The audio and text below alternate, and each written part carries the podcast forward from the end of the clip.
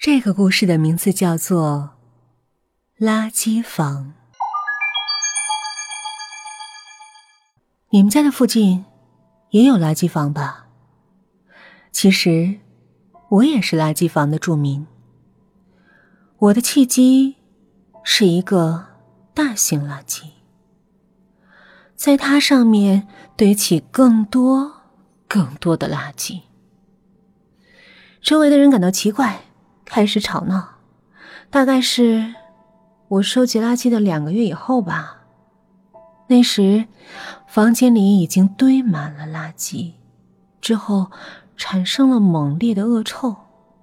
当然，没有人敢接近我，周围的人也会来抱怨，但是只是在外面大吵大闹。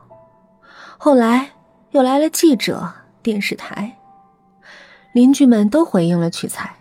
想说什么就说什么，有的说我欠了好多钱，自暴自弃；有的说是因为我丈夫逃走后，我变得更奇怪了。其实，没有人能理解我的心情。骚动闹得很大，后来全国都关注了，因为发生了一件大事儿。没错，我家着火了。当时我出门了，所以平安无事。可是家里被烧得一干二净。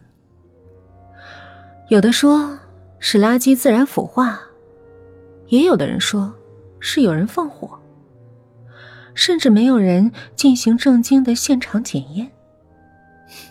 不过。反正我被人讨厌，身边也都是垃圾，这也没办法。不如说，这样更方便。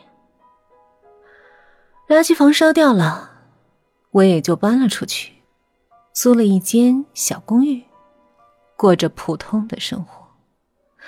也许这就叫做第二次人生吧。